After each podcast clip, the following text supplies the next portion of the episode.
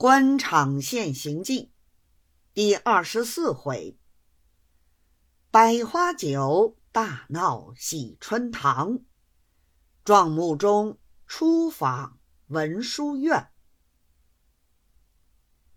话说贾孽台的大少爷，自从造了一封周中堂的假信，吹了个风声到何台耳朵里，竟把何台瞒过。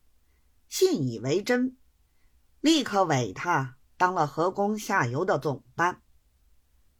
他心十分欢喜，立刻上言禀见，谢为禀辞。和他见面之后，不免又着实灌些米汤。他到宫之后，自己一个人盘算，将来大功合龙。随者宝阁送部引荐已在掌握之中，虽然免了直省保举一切费用，然而必得放个实缺出来，方满我的心愿。又想，要放实缺，非走门路不可；要走门路，又非花钱不可。因此，他一到宫上，先把前头委的几个办料委员抓个错，一齐撤差，统统换了自己的私人，以便上下其手。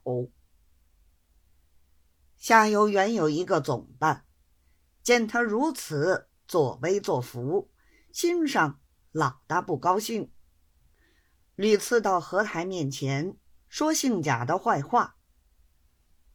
何台碍于情面，不好将他如何。后来又被贾总办晓得了，反说他有意罢职，遇事撤走，递了个禀帖给何台，请何台撤他的差事，以便事权归一。大人若不将他撤去，直到情愿辞差。